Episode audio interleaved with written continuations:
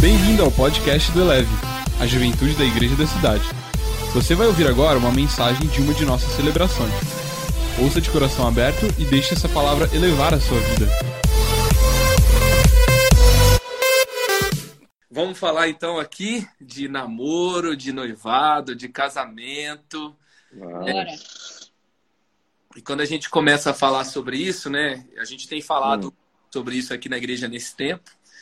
E não é assim o assunto mais importante da igreja, é, mas é um dos assuntos mais urgentes devido ao impacto que traz no coração da galera. E às vezes eu Sim. paro com a Mari assim, eu chego em casa, a Mari está aqui sete meses de gravidez, esperando o Pedro, nosso terceiro filho, e a gente pensa assim, vamos preparar o quarto, e como é que vai ser o culto da semana que vem, vamos treinar, treinar a equipe, vamos formar novas pessoas.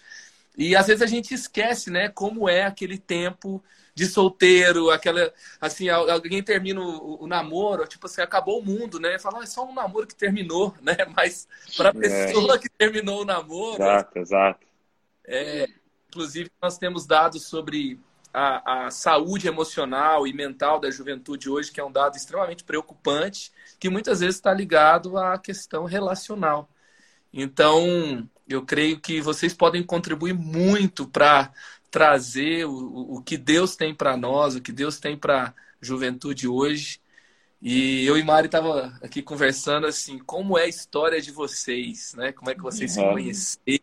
Será que a gente poderia começar Na por aí? verdade é que a gente queria saber mesmo, É. então a gente queria perguntar. Legal você é tá que- falando disso, Marcos, porque sabendo que a gente ia ter a, sabendo que a gente ia ter a live hoje, eu fiquei tipo pensando, cara, como é que era mesmo quando eu era solteira? Porque já faz 11 anos. então as coisas que meio que dá uma apagada. Mas ao verdade. mesmo tempo, eu fiquei pensando, pô, que legal poder compartilhar isso com as pessoas, porque tem um monte de coisa hoje que eu consigo ver da perspectiva que eu tô, que eu gostaria que alguém tivesse me falado naquela época e eu, tipo, não ouvi de ninguém. Então eu acho que vai ser muito bom. Quer começar aí pela nossa história? Pode ser. É, a gente vai completando aí. Tá. A gente tem uma história assim bem, talvez é, diferente assim, não não única, né? Muita gente viveu algo parecido, mas é diferente porque a gente se conheceu com 12 anos, né? Então eu e a Val, a gente era da mesma igreja, estava na mesma comunidade e é, eu comecei, eu conheci a Val e aquela aquela paixão de criança, né? Aí eu falava que eu gostava da Val, a Val falava que gostava de mim. Aí a gente mandava cartinha um para o outro através dos amigos. E assim era. É, como é que é? Eu tô falando- Não, pode continuar. Aí, é, só que foi muito legal que nessa fase, 12, 13, 14, ali que a gente estava na mesma igreja, a gente nunca ficou, nunca beijou, nunca nada. Era algo assim, bem mesmo é, inocente, de criança mesmo, aquele negócio de falava que gostava, ficava vermelho quando o outro aparecia e tal, é né? muito engraçado, porque eu lembro que, tipo, 12, 13, até 15 anos, as amigas todas, tipo, dando o primeiro beijo, aquela coisa assim. E, tipo, o Douglas mó tímido. Eu falava assim, esse menino não vai me beijar nunca. ele era bem tímido, né, amor? Sim, sim. E aí, Era muito tímido. e graças a Deus por isso, porque depois, mais pra frente, foi ótimo. isso. É, a gente fala que se provavelmente a gente tivesse tido algum tipo de envolvimento, né, é, pré-maturo, né, é, a gente talvez não teria nem casado, porque a gente sabe que não é a hora, tudo que não é a hora é, pode causar grande estrago. Então, é, aí eu, eu, é, mudei de igreja, né, fui uma outra comunidade, a Val foi para outra comunidade, a gente perdeu um pouco do contato, apesar de que assim, a gente sempre se falava, é, se esbarrava em congressos, tal, da, né, em alguma igreja, que vinha alguém de fora tal. Mas aí, quando eu, eu fui para os Estados Unidos, fiz intercâmbio, e quando eu voltei com 17 anos, a gente se reencontrou, porque ela estava na igreja que o meu pai lidera, então eu voltei para a igreja, a gente se reencontrou, começou a se reaproximar. E lá nos Estados Unidos mesmo, a gente já começou a trocar ideia, É, né? começou a Por trocar e-mail, tal. MSN, né? MSN, lembra? Que ICQ. Aí, ICQ, Orkut. você sabe o número do seu ICQ de cor? E aí, é, quando eu voltei, tinha 17 para 18 anos ali. Aí eu pedi a Val em namoro e a gente começou a namorar. Eu e a Val nós temos a mesma idade. né? A gente começou a namorar. E aí nós namoramos entre namoro e noivado três anos, né? É, deu três anos e meio até o casamento, que eu considero um tempo legal, assim. E aí a gente casou, a gente tinha 20 anos, né? É, nós dois tínhamos A gente 20 era anos. bem, assim, Super novos, né? era bem novinho, é. É, a gente vai fazer 12 anos de casado, né? E estamos com 32. Mas foi bem legal, porque assim, Sensacional. é, com de- foi com 17 que a gente teve essa aproximação, até de namoro e tal. E com 20 a gente casou virgem e tal, e, e foi uma bênção. A gente realmente é, ter um, uma, um padrão único aqui, né, do casamento. Isso é muito bacana, é uma coisa que a gente desfruta Colhe, até hoje. é, colhe dessa hoje. bênção. Quanto tempo foi de namoro? Alguém já perguntou aqui, eu já vou aproveitar a deixa, né? O, o- o tempo de namoro de vocês até o casamento. É, dois anos e meio de namoro e um ano de noivado, né? Então, é, deu três anos e meio aí entre pedir ela em namoro e casar, né? Isso aí. A gente costuma falar aqui na juventude que não pode passar de uma Copa do Mundo, né? Porque senão. Olha aí, isso ó. aí, Cheguei boa. perto. Mas é, é impressionante, né? Como é, a base que vocês tiveram, eu imagino, levou vocês a terem um processo é, onde vocês puderam rapidamente caminhar para o casamento também, né? Sim. É, uma coisa, uma coisa que aconteceu com a gente era que o ministério do meu pai é de família e casamento. Então, assim, é, a primeira palavra que eu falei Não, né? foi família. foi nem papai, foi matrimônio. então, assim, é, eu a vida inteira ouvi, mas assim, é, na adolescência ali, de 16 para frente, comecei a trabalhar com meu pai. Então, por exemplo, tem uma fase que eu editava as pregações. Então, meu irmão, eu ficava ouvindo sobre casamento, perfil do marido ideal, perfil da mulher ideal, é, erros do casamento e tal. Eu ouvi é, o namoro e o noivado inteiro, e a Val também, porque ela começou também a ir nos eventos e tal. Então, assim, é, uma, uma dica que eu dou para as pessoas é agora começar a ouvir sobre, a ler sobre. Não é quando o médico se forma e está na cirurgia que ele fala, deixa eu dar uma olhada sobre cirurgia. Não, ele se prepara antes. Antes de chegar na mesa, ele está preparado.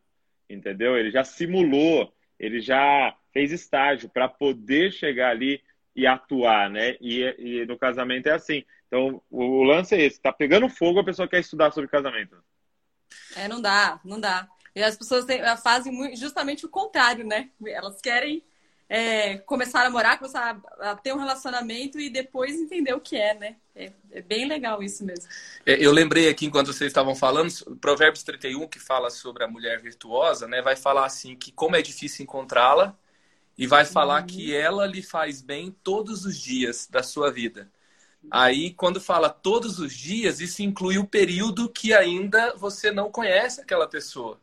Então, uhum. antes de você conhecer você, as suas escolhas já vão fazer bem para o casamento que você vai construir. Então, é, você começar assim, ah, vou, vou, vou, vou reformar essa casa aqui, né? Vou pintar essa parede. É um momento importante que a gente está vivendo agora, né?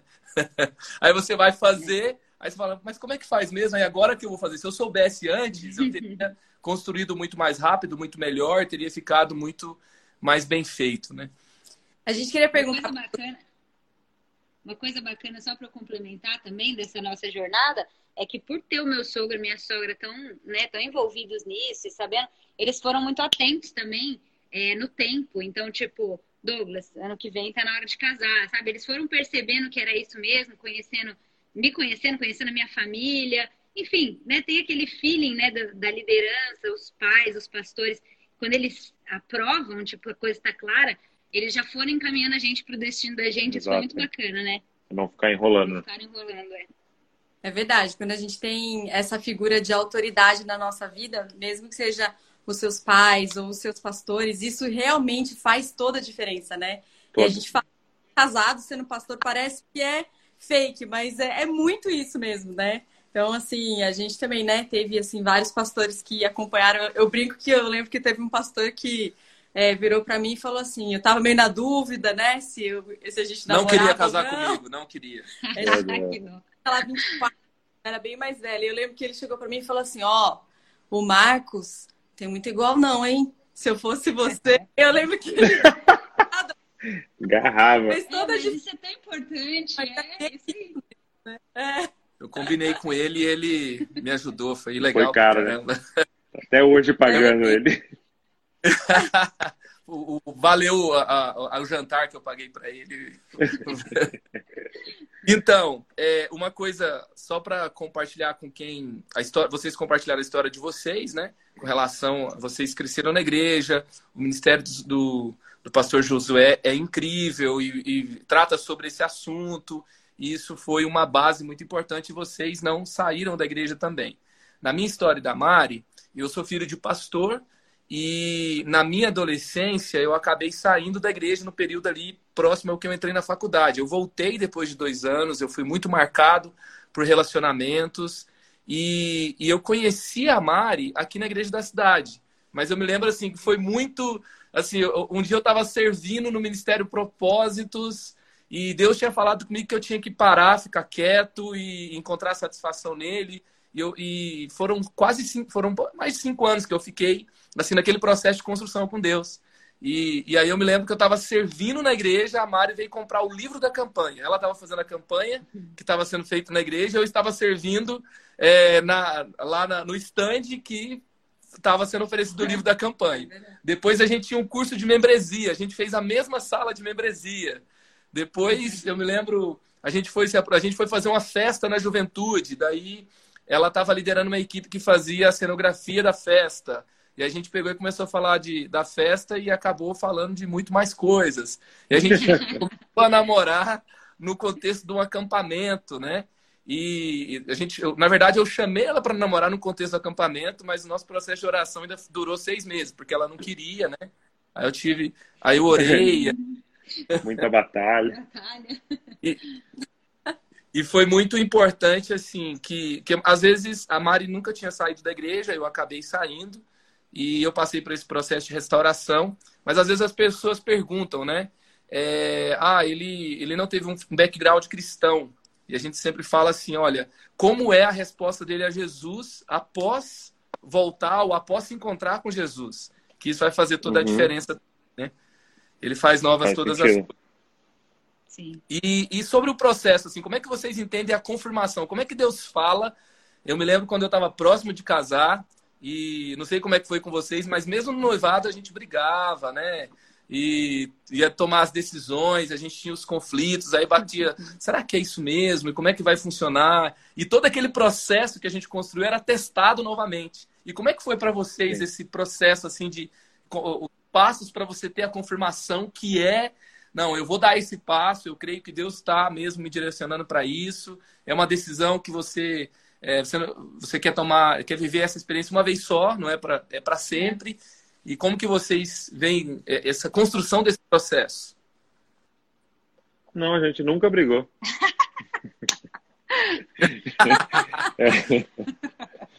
é, é, vou, vou falar um pouco, é. né? É uma, acho que uma coisa que foi muito importante para a gente, é, para mim, né, de forma pessoal, era eu poder ser eu mesmo com a Val e ela gostar do verdadeiro Douglas, entendeu? Então eu não precisava fingir alguma coisa ou me comportar de uma forma que não era natural para mim, para agradá-la e para que ela gostasse. É, eu era eu mesmo, eu tinha as minhas piadas bobas, o meu jeito de falar, o meu jeito de vestir, o meu jeito de andar, os meus gostos, e ela gostava disso. Então, para mim, isso foi uma, uma, coisa assim, muito importante, né? Porque é, de confirmar, tipo, então, porque eu não vou, ter, não tem como você fingir o resto da sua vida. É. Né? Você, até no namoro você consegue dar uma segurada, mas uhum. meu irmão, você não consegue fingir o resto da sua vida e você está disposto a viver uma atuação o resto da sua vida. Então, é, você pode ser você do lado dessa pessoa e ela ama e gosta do você verdadeiro, com seus gostos. Tá? Então, acho que isso foi um, um ponto é, muito importante para mim. Claro que, em primeiro lugar, é, a Val amar Jesus né, e estar tá disposta a se envolver é, numa missão. Desde cedo eu falava para Val, Val, olha, eu não estou fazendo plano nenhum, mas eu tenho quase certeza que você é pastor. Entendeu? Pelo andar da carruagem aí. É muito engraçado, porque eu lembro nessa fase de 17 anos de ter crisezinhas de ciúmes, ele virava para mim e falava assim: Val, eu vou ser pastor, eu vou precisar orar por mulheres, como é que vai ser isso? então ele sempre me deixou muito, muito claro, assim, a missão que ele né, acreditava que Deus tinha para ele, então, assim, eu entrei no barco sabendo total do que ia acontecer. Mas para mim também, eu sempre fui uma pessoa muito observadora, sabe? Então, eu vi alguns erros em relacionamentos de pessoas que eram figuras de autoridade para mim e tal. E então eu sabia bem delimitado aquilo que eu queria, aquilo que eu não queria para minha vida, sabe? Eu acho muito bacana, acho que a sabedoria está nisso, em você poder ver aquilo que as pessoas perto de você erraram e você escolher diferente. Então eu sempre ficava assim procurando uhum. no Douglas indícios de que ele era uma pessoa diferente que não ia cometer aqueles mesmos erros, sabe? Então para mim o fato dele amar Jesus sobre todas as coisas era uma coisa assim, tipo, se ele amar Deus acima de tudo, ele, ele vai se preocupar. Porque se o cara não trai a Deus, não vai me trair. Era mais ou menos uhum. essa a minha, minha concepção. E também uma coisa muito importante para mim, por causa do meu pai, era ser uma pessoa trabalhadora, que vá à luta. Eu nunca gostei, tipo, de homem encostado, essa coisa assim, sabe? Então eu sempre procurei alguém bem disposto. É, enfim, era um bom filho. Ele sempre tratou a mãe dele com muita honra, muita gentileza. Então, tudo isso que foi acontecendo, que eu fui observando, né?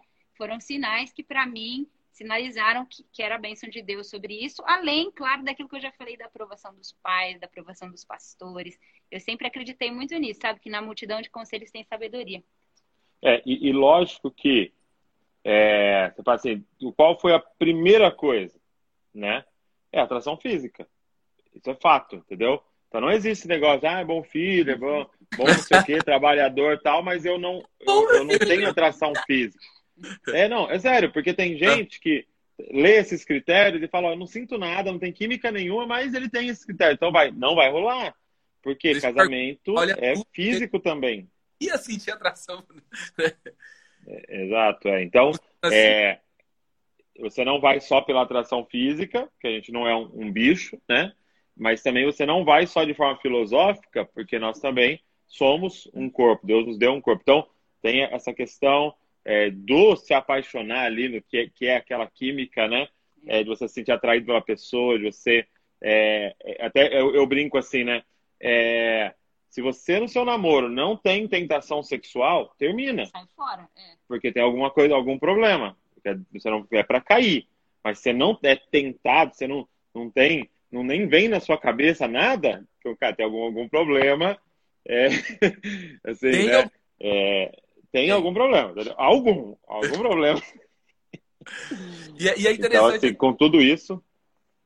E é interessante assim que quando o processo está funcionando, aí você vai lidar com esse outro problema, que é a tentação, que normalmente Sim. muitos casais que é, lutam para não ter antes e, e quando tem antes vão lutar para é, ter depois. Ter depois que entra é. antes para fazer você cair é o que entra depois para fazer com que essa aliança não seja consumada, né? Ele está ali atrapalhando tudo. É muito real. Até já aconteceu assim da gente estar tá conversando com um casal e tal, e aqueles ciúmes doentio, aquela luta, né? Como é que não funciona uma coisa que era para funcionar? E a gente pega e vira e pergunta: vocês caíram antes do casamento? E aí um vira pro outro, você contou para ele? Você E aí não tem ninguém tinha contado Profeta. nada. Porque fica claro, né? E, e, e, como que. Eu acho que tem dois tipos de situações de casais que talvez lutam com isso. Um que, um que não acredita que de fato seja é, uma, uma direção divina, o que a palavra de Deus diz e tal, e outro que não consegue viver o que acredita, né? O que, que vocês é, poderiam falar para os casais com relação a essa luta na sexualidade, nesses dois sentidos, né? E aí? É... Olha só, é, primeiro, você acreditar, né? É, a, a, Bíblia é um manual, né? É, é o manual do usuário, né? Então, tipo, nós somos essa máquina de Deus, essa criatura de Deus, e ele deixou um manual. Funciona. É incrível como funciona. Porque, assim, é, é, essa questão da abstinência antes, ela é muito séria. Por quê? Primeiro, se essa pessoa não fez uma aliança que vai passar o resto da vida com você, você não pode permitir que ela tenha acesso ao seu corpo. Entendeu? Tem, talvez a gente não tenha noção de quão importante é o corpo. É verdade. Deus, quando fez o corpo, ele olhou e falou: Isso é muito bom. Ou seja, Deus ama a matéria. Deus ama. Então a gente tem que acabar com esse negócio meio, uma filosofia meio grega, de que isso aqui é ruim e que a gente tem que morrer, aí começa a parte boa. Não. A parte boa, na verdade, vai começar quando a gente ressuscitar com um corpo melhor ainda. então é corpo. Então, assim, é, é, muito importante o corpo. Então, assim, o, o, que você tem de mais precioso nessa vida é o seu, é o seu corpo. Você pensar em, em questão de matéria. Eu vendo essa casa aqui para salvar meu corpo. Entendeu? E aí a, o lance é: você vai entregar para alguém que ainda não declarou que vai passar o resto da vida com você? Não, você fala para esse cara assim: ó, então você põe uma aliança no meu dedo, assina aqui um papel, aí sim você tem acesso ao meu corpo. Por quê? Porque vai que você tem acesso ao meu corpo e depois você fala para mim não quer mais. Entendeu? Então não se deve ser usado. Uau! A sexualidade é ótimo, mas com alguém que declarou que te ama e vai estar com você na bonança, na escassez, na saúde e na doença. Então, essa é a primeira questão. A segunda questão é, é que é uma lei, ok? É um mandamento de Deus, tá? Se a pessoa quebra, por que desse ciúme doentio? Porque se eu quebrei essa aliança com Deus e pequei, há uma desconfiança. O que, que mais eu sou capaz de fazer? Uhum. Porque repara que no Éden os dois estavam nus, não se envergonhavam ela come do fruto, ele come do fruto e agora eles têm vergonha.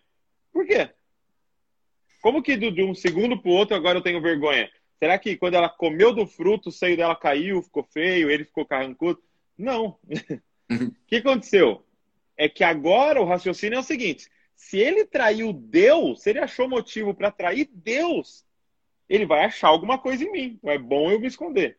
Entendeu? Então, é, é, se cai antes, cara, é bem complicado nesse sentido, entendeu? Do é, se ele fez, foi capaz de fazer isso, porque o ilegal antes do, casa, do casamento é, é a relação sexual com o seu namorado.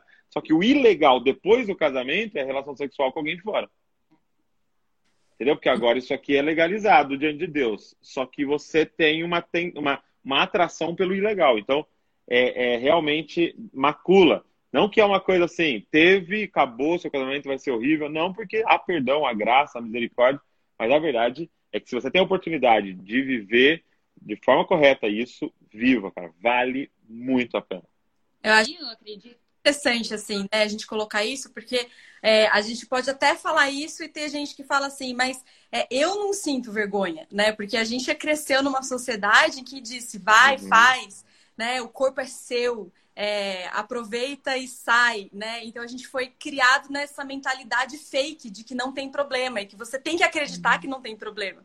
Só que quando a gente conversa com pessoas, a gente vê que o manual ele existe por uma razão. Por mais que você fale que não é assim, é. E aí você vê pessoas que é muito é, perfeito lutam com culpa, lutam com relacionamentos doentios, né? Porque por mais que você tá aí batendo, falando que não tem problema, a, a, sua alma e o seu espírito já, já foram, né? Por causa da decisão do corpo, já foram afetados, né? Então Sim. acho que também é importante ponto, pontuar isso, né? Porque realmente parece que a gente tem que aqui convencer, né? É, então, é. não é, é por aí, né? Eu acho. Que eu, o que eu acho que dá pra gente fazer, que é muito bacana, é, mano, dar o nosso testemunho. Porque assim, nós namoramos, né, três anos e meio com o noivado e tem tentação sim, mas é aí você realmente vai ser provado no seu temor ao Senhor e naquilo que a palavra diz, cara, resistir o diabo, a tentação você foge dela. Então, mano, não vacila, não fica sozinho, entendeu? É, se cerca de gente, é o, é o prático, o básico. Mas você tem que crer que o princípio funciona. Exato. Então, o que, que eu posso dar de testemunho? Nós optamos por cumprir o princípio e nós é, usufruímos dessa bênção, né, desse princípio, desse favor de Deus até hoje. Porque pelo fato da gente ter esperado, ter feito as coisas da maneira certa, para a gente sexo é sempre um presente. Porque foi algo tão cultivado, tão esperado, que não importa. Hoje tem 11 anos, é sempre legal, é sempre um presente. E aí eu vejo pessoas, por exemplo, que banalizaram isso antes e não hum. desfrutam hum. da mesma bênção. É, é exatamente isso. E, a percepção do sexo é, é, é muito. É, as pessoas não entendem que não é apenas uma experiência prazerosa que me satisfaz naquele momento que eu quero. É, as, as pessoas usam, coisificam o outro, né, em nome do seu prazer. só que é a união de duas vidas, é muito mais do que a questão do sexo genital, isso é muito mais profundo e, e muito tem mais. que ter. É, é, você pode ter é, um ato que une duas vidas sem o compromisso que une duas vidas. Então é, é, é, é um Frankenstein, é, é estranho, né? É, é uma mutação do, de um propósito que gera um prejuízo muito grande. É, eu lembro quando eu estava escrevendo Minha Vida no Cinema, eu fiz um estudo sobre o suicídio. E, e vendo assim, eu fiquei, eu fiquei assim, é, quais são as causas de cada suicídio? Eu lembro que eu achei uma tese de doutorado que mostrava assim que grande parte dos suicídios tinham a ver, é lógico que tem todo um background, mas assim, uma decepção afetiva. É, o que, que leva você a se sentir tão usado, se, se sentir tão descartável, se sentir tão é, desprotegido?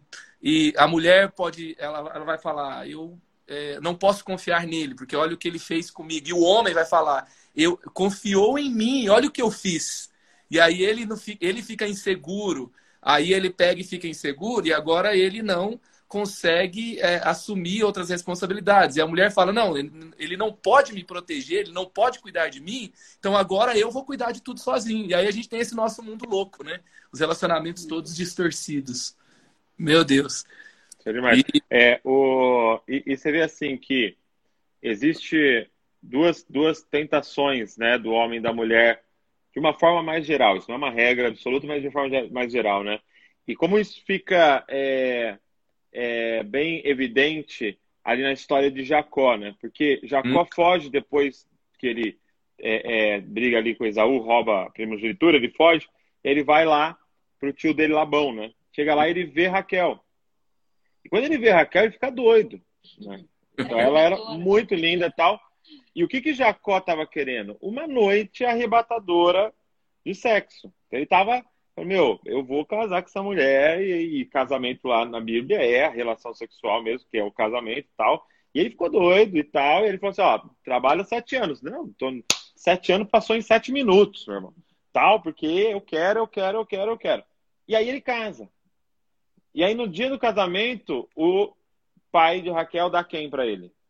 Lia né? E que Lia, e Lia não era tão atraente assim, né? A Bíblia diz que ela tinha olhos meigos. É um outro jeito de dizer feia, né? Caso tem nada para falar da pessoa, você fala que tem. É, olhos meigos. O branco do. E aí. e aí, ele se deita então com Lia. E aí eu aprendo um princípio aqui. Presta bastante atenção, você que está nos ouvindo, assistindo toda vez que você idolatrar Raquel, uhum. você vai receber Lia. Meu Deus! Por quê? Porque Raquel é um produto do seu imaginário. Raquel é um produto do Photoshop. Entendeu? E quando você se deita, é Lia. E olha que loucura. Ele Meu... só percebeu que era Lia no dia seguinte. Ou seja, ele não teve uma noite de prazer com Raquel. Ele teve uma noite de prazer com ele. Meu Deus. Uau, isso é muito Cara, ele, ele não viu que era a mulher errada. Que isso? E mesmo que tivesse coberta, meu irmão, você de alguma forma você sabe. Então, assim, o homem tem essa ideia falsa. E por idolatrar isso, e a gente estava conversando sobre isso, sexualidade é secundário, é resultado Exatamente. daquilo que é primário. Amar a pessoa, amar a Deus. Se eu amo a pessoa, amo a Deus, o resultado é a sexualidade. Se eu coloco em primeiro, eu perco a sexualidade da pessoa. Aí você vê a tentação da mulher, porque aí, na sequência, conta a história de Lia. E começa a falar, e Lia teve o primeiro filho, e pôs o nome dele de Ruben, porque disse, agora o meu marido vai me amar. Então ela estava tendo filho para conquistar uhum. o amor de um outro ser humano. E aí meu ela Deus. tem outro filho, aí ela põe outro nome e fala, agora o meu marido vai me notar e vai me amar. E ela fica nesse processo, cara, atrás desse Messias que ia salvar a vida dela. E de repente, está escrito assim, no final do capítulo: Elia teve mais um filho e declarou: Agora louvarei ao Senhor.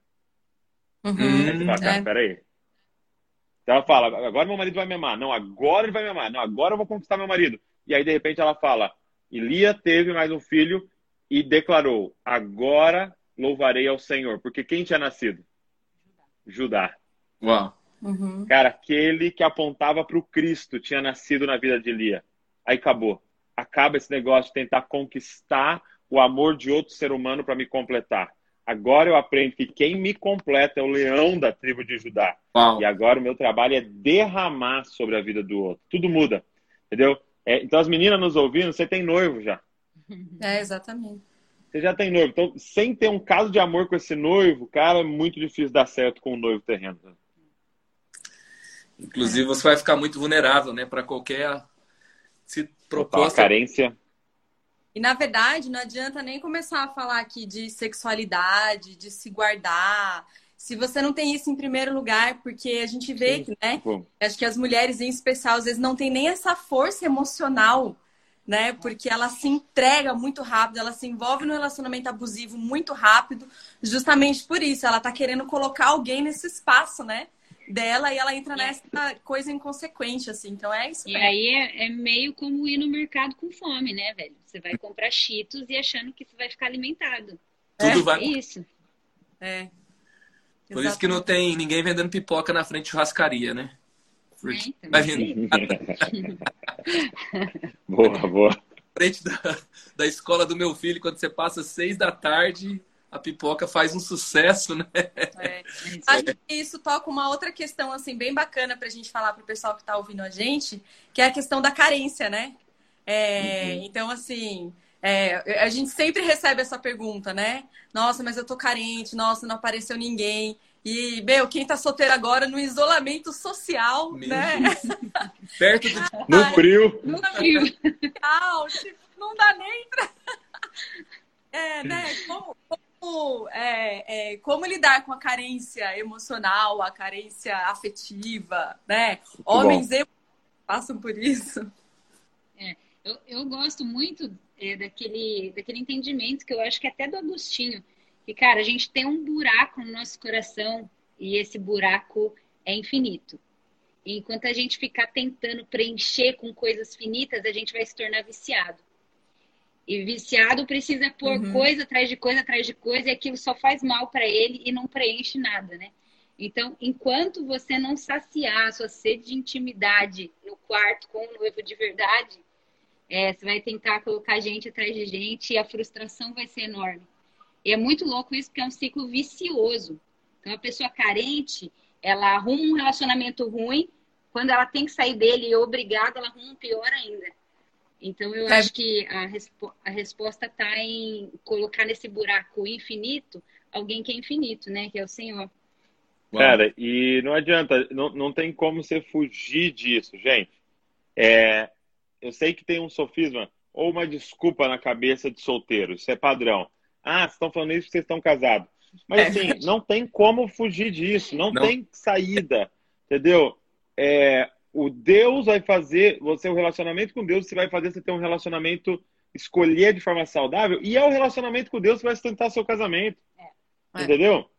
Então, assim, é, não tem como. É, você precisa. É, eu, eu, falo assim, ó, você tá carente? Não namora, cara. É verdade. Porque você vai arrumar tranqueira. Porque é o que você falou, tá barriga vazia. O que é, é, Porque assim, qual é a mentalidade do casamento das pessoas para casar? Pô, tá se sentindo tão sozinho, tô tão mal, preciso arrumar um namorado, uma namorada para eu casar. Não! É o contrário. Eu tô me sentindo tão bem. Eu tô tão cheio de amor que eu tô desperdiçando amor. Preciso de alguém para parar, porque tá vazando, tá caindo no chão, amor. Ó. Preciso de alguém para eu dar todo esse amor que eu tenho sobrando. Porque imagina, um Deus infinito tá dizendo que habita em mim, tem que vazar. Tem que escorrer. E aí eu falo, Senhor, me dá alguém para eu derramar tudo isso que você está me dando.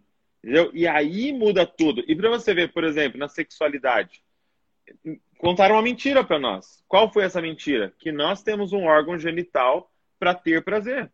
Uhum. E é mentira. Você tem um órgão genital para dar prazer. Então você vai uma relação sexual para dar prazer. Agora você imagina, uma pessoa indo para uma cama para dar prazer e outra pessoa indo para a cama para dar prazer. É a guerra do céu, meu irmão. É o paraíso. Agora, qual é o inferno? É só inverter. Eu indo para roubar prazer dela e ela vindo para me explorar. E aí é uma exploração mútua, entendeu? De destruição. Então é só o inverso. Agora, se você está completo em Deus, cara, e, e você vai para derramar, cara, você vai começar a viver o paraíso no seu relacionamento. É muito forte isso que você falou. É, até o Michael Todd ele fala assim: a sua vida de casada vai ser tão boa quanto a sua vida de solteiro, né? Porque quem te completa solteiro é o mesmo que te completa. Né? E, e, é muito legal também a gente mudar a forma da gente pensar. A gente falou aqui do manual que ele existe por um propósito, que a gente tem que acreditar na, na Bíblia, porque ali tem a resposta que a gente precisa. E você falou que nós acreditamos numa história que nos contaram, que nós temos um órgão sexual para nos dar prazer, mas quem nos preenche é Jesus, né? E, e aí, não é ele que, não vai, que vai nos satisfazer. E aí, é, eu estava lembrando aqui que teve um, um estudo sobre efeito placebo, falando assim, que nós acreditamos na história que contaram para nós.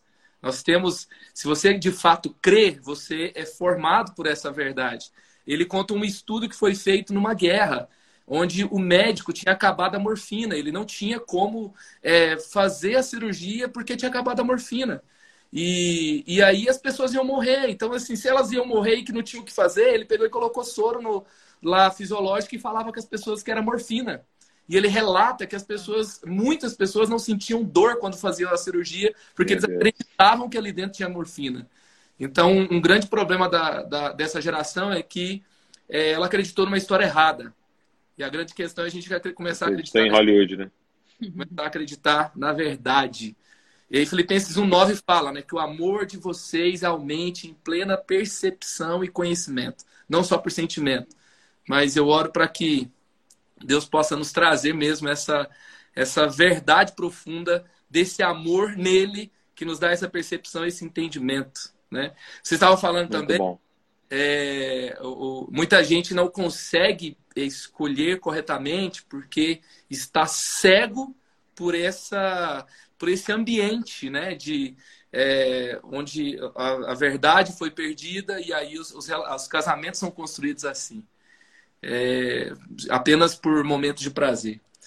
E agora vamos falar de uma outra coisa aqui é, como é que eu acho que assim um dos eu não sei para vocês né uma das percepções que eu tive eu e Mari também é, a gente namorou dois anos e três meses. É, nós é, também nos guardamos, né? Nós não tivemos a relação antes, fomos, tivemos esse ambiente é, de, de sermos aconselhados e sermos é, pastoreados para isso e, e, teve que ser um pouco um pouquinho menor o namoro, né, para dar certo. Foi dois anos e três meses, mas a gente já estava um pouco mais velho também. É... E mais uma coisa que a gente teve a percepção de que o relacionamento era de Deus é que a gente crescia com os conflitos. Então a gente é, resolvia bem os conflitos. E como que vocês veem isso, né? Os conflitos, né? Eu estava brigando aqui com a, com a Mari antes de começar a live, tô brincando. então, como é que vocês veem assim? É, é, como, como lidar com os conflitos, como lidar com é, a decepção, a frustração, o pensamento diferente. Nós tivemos uma, uma das coisas que nós lidamos, por exemplo, foi essa questão do chamado, né? A Mari, ela tinha uma formação, uma expectativa, e nós tivemos que alinhar estarmos seguros. Isso gerou alguns conflitos, e foi importante para amadurecer a nossa convicção. E como que vocês veem, assim, é, como crescer nos conflitos, como resolver os conflitos, como melhorar com isso? Primeiro, eu acho importante a gente falar como a gente é diferente, né, amor? Sim. A gente é muito diferente. É engraçado isso, porque eu sou uma pessoa que eu tenho a tendência a ser mais realista, para não falar pessimista. um pouco, às vezes, sabe aquela pessoa que vê bastante a, o potencial de dar errado. Eu sou essa pessoa assim que vê isso. E o Douglas é tipo um otimista patológico. o valor principal dele é a gentileza. Então, assim, ele vai fazer de tudo para não brigar com alguém, entendeu? Então é bem o meu oposto. E essas diferenças sempre sempre geram, né, conflitos e situações assim, mas a gente começou, na verdade, a perceber que a nossa maior arma, o nosso maior trunfo era justamente as nossas diferenças, né, Sim. amor? Explica aí um pouquinho para eles. Porque... Foi o um momento em que foi um shift na nossa cabeça nesses últimos anos, é, de que o Power Ranger azul e o Power Ranger rosa eram diferentes, não era para brigar, era para montar um Megazord, entendeu? Excelente! Será que tem algum Power... Power Ranger rosa nessa live, assim, ó. Eles poderiam começar a postar, né? Solteiro. É, Power Ranger rosa. Só, só, só um parênteses, quando vocês continuam, né? Porque coisas extraordinárias podem acontecer nessa live, né? Exato. Manto, né? então, assim, mas de verdade, foi muito louco quando Deus começou a nos mostrar é, o corpo, né? É, a mão tem uma função, o pé tem outra, e só que eles não ficam em conflitos, eles se completam, né? A gente começou. É, é como se tivesse tomar uma decisão. As diferenças de vocês vão é, separar e fazer vocês brigarem, ou a diferença vai ser a maior força de vocês. Quando eu, eu, eu acordei para isso, de tipo assim, eu tenho uma pessoa que tem a capacidade de olhar coisas que podem dar errado antes de eu fazer. Então agora eu mostro para ela, aceito as críticas, aceito as opiniões dela e tenho esse olhar analítico que eu não tenho. Entendeu? Eu tenho o olhar das possibilidades. E eu empresto esse olhar para ela. Entendeu? É, de ver as possibilidades, de gratidão, de, de gratidão ajudo ela a ver e ela me ajuda a ver que pode sim dar errado. E se a gente montar um plano melhor ainda, vai dar mais certo. Então, cara, foi muito louco. Então, por exemplo, uma, uma, um valor dela principal é a verdade. Entendeu? O meu é a gentileza. Então, se você chegar para mim e perguntar o que, que você achou dessa roupa, é muito provável que eu vou falar, cara, maravilhoso. E é provável que ela pode falar. Eu vou falar a verdade. Tá feio. Entendeu? Só que aí é muito louco. Por quê? Porque é o seguinte: a sua maior qualidade é o seu maior defeito. Hum. Se você ficar sozinho. É, Uau! Então, a minha gentileza me levaria à destruição. Por quê? Porque eu começo a negociar a verdade. Eu não pregaria a verdade. Você começa a ser condescendente para agradar os outros. Entendeu? É uma idolatria ao outro. Agora, quando a minha gentileza é, se deixa ser esticado pela verdade, eu acho o lugar dela. Assim como a minha verdade sem amor, sem a gentileza, vira crueldade. E aí hum. me ensina a dosar isso, entendeu? Então entenda, a sua qualidade vai te, vai te transformar num monstro se você ficar sozinho. E não é sobre casamento somente, é sobre igreja, é sobre amigos, é sobre ah. discipulado, é hum. você andar com outras pessoas diferentes. Mas o casamento é o melhor ambiente para isso. Sensacional. Com certeza, porque no casamento a gente se expõe, né? A gente é quem a gente é, a gente é verdadeiramente. E assim, é, é para mim, menos o, o, casamento ele é um exercício de humildade, acima de tudo, né? Muito. Porque vamos supor, se a, se a minha, a, a, minha, a minha característica mais forte é essa, eu vou ter a tendência de sempre ser, a, é, de me defender, de achar que isso é certo, né? Então, você realmente chegar numa situação de conflito e falar assim, não, quer saber, Marcos, você tem razão. Né? Ou não, eu vou, vamos, vamos fazer isso juntos. Então é um exercício de humildade assim muito grande, né? Mas também de muito aprendizado, né? Então assim, é, muito. É, a, gente tem, a gente fez 10 anos de casado esse ano. A gente realmente se torna uma pessoa melhor por causa do outro, né? Por causa da impressão. É incrível, incrível. Né? E, e, então assim, acho que esse é o, é o propósito mesmo. Mas assim, tem que ter essa dose, né? de, de humildade, de saber pedir perdão. Não, e, é, e é, eu acho uma é palavra-chave do casamento é morte, entendeu? E, e a gente estava esses uhum. dias estudando sobre isso, né? Como é morte para os dois. Porque olha que loucura, Deus faz o homem cheio de músculo, cheio de força, e diz assim: você vai liderar pelo amor.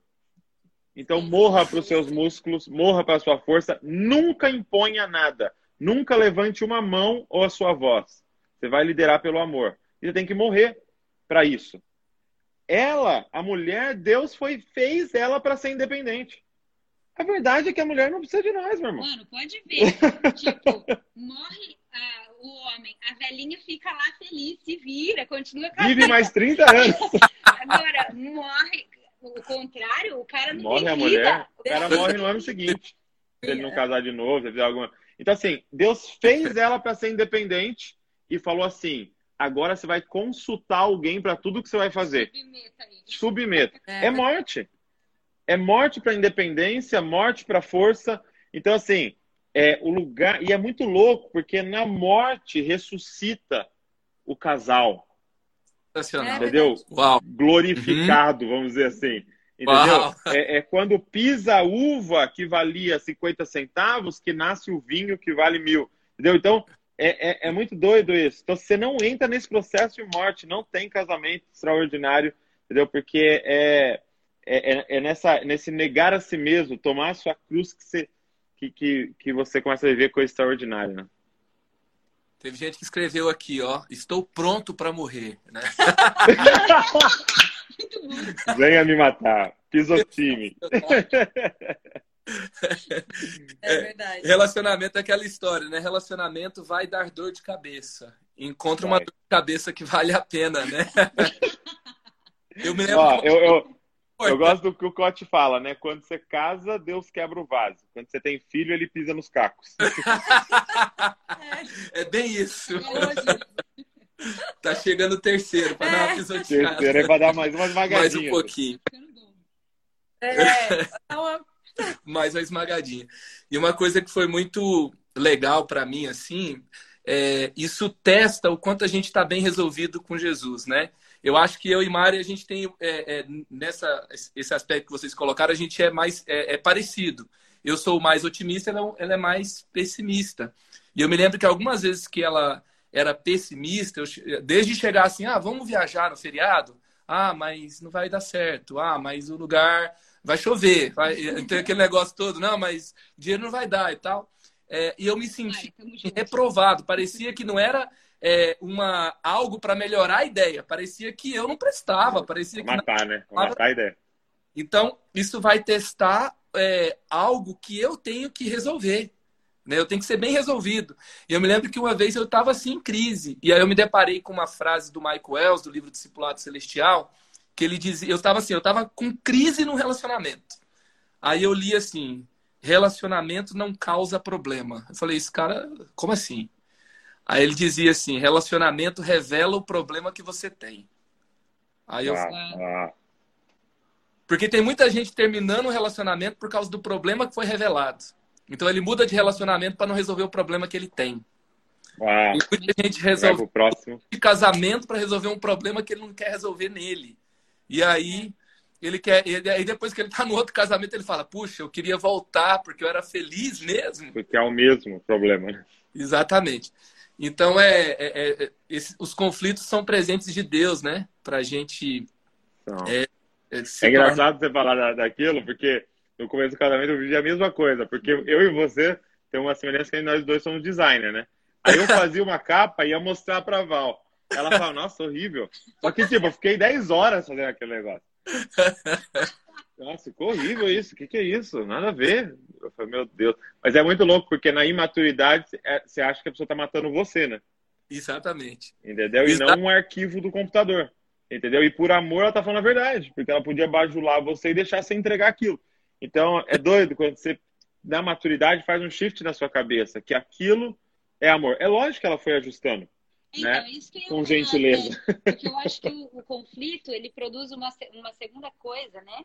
Se você tiver coração ensinável, que é aprender a se comunicar da maneira certa. É. Porque é, são nesses momentos de é. tensão que você vê, às vezes, que o jeito que você fala, né, o, o coração com que você está falando, não é o coração certo e não está alcançando o propósito. Então, acho que conflito também é uma coisa interessante para você crescer em comunicação. Uma coisa que eu entendi com o passar do tempo é que não importa o que eu acho ou o que ele acha. Se a gente for sentar para resolver e não sair redenção, não sair bênção, não sair a gente mais aproximado, não adiantou de nada aquilo ali. Uau. Uhum. Então, é, então, assim, eu acho que isso também é uma coisa válida, assim. Muito importante. Comunicação, é. né? Com, comunicação. É, você ir ajustando a, ao outro, porque comunicação é o que o outro entende, não o que você falou, né? Então, uhum. é, ir ajustando ao outro, o jeito do outro falar. E, cara, é maravilhoso. Entendeu? É mar... Porque ano após ano vai ficando melhor. Vai. vai ajustando mais. Agora, nesses últimos dias, está acontecendo um fato muito interessante. Assim, direto eu falo para Val, Val, tô pensando em algo. Ela tá pensando a mesma coisa. Entendeu? Porque você vai virando um de tal forma, ainda mais no tempo de quarentena, que tá muito, né, muitas horas, o tempo todo junto. Cara, as coisas vão alinhando assim, um nível de tipo assim, ela tava hoje no carro lá na rua, eu aqui, ligo para ela, tá pensando a mesma coisa. Parece um cérebro em duas cabeças, é assim, assustador. Uau. É. é. incrível. Uma coisa que funcionou muito pra gente, que é bem isso, assim, que vai ficando natural, é que a gente foi conhecendo os nossos limites, né? Então foi bem isso que a Val falou. Hum. Comunicação. E daí a gente foi entendendo, vamos dizer assim, as regras do jogo, né? Então tem, tem certo tipo de coisas que eu não falo. Tem um, um jeito que eu não falo, né? Então não é porque uhum. o Marcos é a pessoa mais íntima da minha vida que eu posso falar de qualquer jeito com ele, né? Pelo Muito contrário. Bom. Né? Então é, é a gente é, a gente foi entendendo a hora, o jeito, tem limites, né? E aí esses limites, primeiro a gente combinou porque quando a gente passou eles foi muito ruim. E aí a gente foi construindo e hoje é algo absolutamente natural. Então às vezes acontecem umas situações que sei lá, há sete anos atrás era briga da certa, né? E hoje a gente, em, em cinco minutos de telefone, já resolveu, né? Um já entendeu. Faz muito sentido mesmo, né? Você é, ter esses limites, essa comunicação muito clara. Sensacional. Agora, é, pensando sobre tudo isso, né? Sobre é, nós sermos testados, é, a gente morrer. Até Paulo fala, né? 1 Coríntios 13, ele vai terminar falando é, que amor ágape não é para menino, né? Que ele pensava e agia como menino, mas agora. Muito bom, hein? Peg vai falar que a revelação plena de Deus, como um dia ele vai ver, vai revelar esse, o que, que ele vai encontrar, esse amor sacrificial e poderoso que ele tem para derramar sobre nós. Então, aí quanto mais nós vamos crescendo, é, mais isso vai se tornando pleno e mais. Porque quando Deus fala assim, criou homem e mulher, homem e mulher os criou, é, a sua imagem e semelhança é, os criou, então vai, vai começar a entender que o homem e a mulher plenamente é, é vivendo um casamento pleno, eles vão revelar quem Deus é. E aí eu queria perguntar para vocês sobre isso, né? Como o casamento ele faz parte de um propósito de Deus para algo maior que o próprio casamento. Né? Porque tem muita gente que está assim, eu conheci alguém, tá legal. Basta você estar tá solteiro numa quarentena como essa, né? E conhecer alguém, e começar a trocar uma mensagem, o cara é, começar a elogiar, né? Ah, seu cabelo é bonito, ah, que saudade, queria estar junto, quero te abraçar. Que assim, sumido. Tal pra caramba, né? Mas é, quando isso começa a acontecer, é tão assim maior o que está envolvido, não é? é Meu Deus.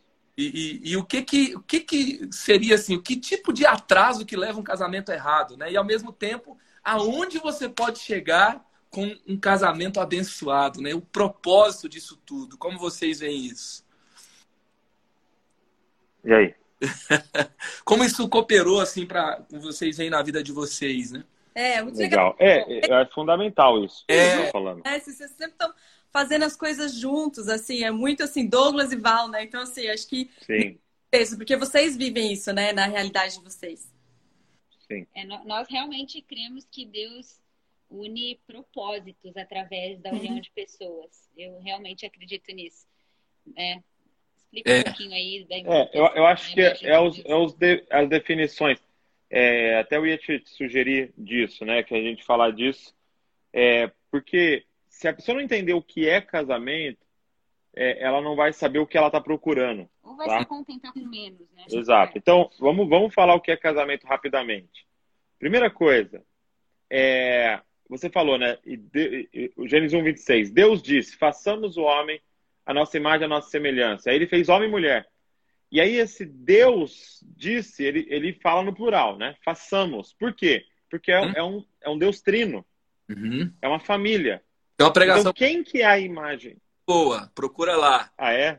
É, é eu, eu, já ouvi falar. Preciso do top, sensacional. Mas isso, quando você olha para o casamento, isso é muito real, porque quem é a imagem de Deus? Eu? Não. Ela? Não. Nós somos a imagem de Deus. E é por isso que o, que o diabo trabalha tão pesado para nos separar. Porque isso aqui, isso aí representa Deus. A ponto Uau. da Mari tá, tá fazendo um novo ser humano. Só é. que ela sozinha não poderia ter Luísa e, e, e, Davi. Eu sozinho não poderia ter Luísa e Davi. Quando a gente junta, ele libera o poder de ser um criador, cara. Uau. De tão Uau. parecido que você se torna com o criador. Uhum. Entendeu? Então eu não sou a imagem de Deus, eu carrego uma parte, ela carrega uma parte, e juntos a gente está espelhando Deus. É lógico que não é somente nessa relação, a relação de irmãos na igreja, é, nós, se a gente for um, nós vamos espelhar Deus. Mas aqui é muito forte. E, então, casamento, cara, é mostrar a imagem de Deus para o mundo. Por que, que você acha que a Doriana usa família para vender margarina? Porque você vê Deus, cara, quando você vê uma mesa. Com uma família ao redor. Entendeu? É, é, é, é uma imagem que enche os olhos de qualquer um. Então, primeira coisa é isso. E é o que você falou. A família é o instrumento de Deus para o anúncio do reino. Uhum. Para a vinda do Messias. Sim. Tá? Então, para é estabelecer é, uma cultura, né? Para estabelecer uma cultura, não existe cultura sem a família. Então, assim, é, quando Paulo vai falar, olha que loucura, Paulo fala assim, é, é Efésios 5, texto clássico de casamento, ele termina de uma forma muito estranha. Deixará o homem pai e mãe, se unirá a sua mulher, os dois tornarão uma só carne. Grande esse mistério. Aí você fala, nossa, que legal, no casamento. Ele fala, mas não estou falando mais de casamento. Estou falando de Cristo e a igreja. Aí você fala, Paulo, mas que, que mistura é essa, Paulo? Por quê? Porque ele está dizendo assim: lembra do cordeiro no Antigo Testamento?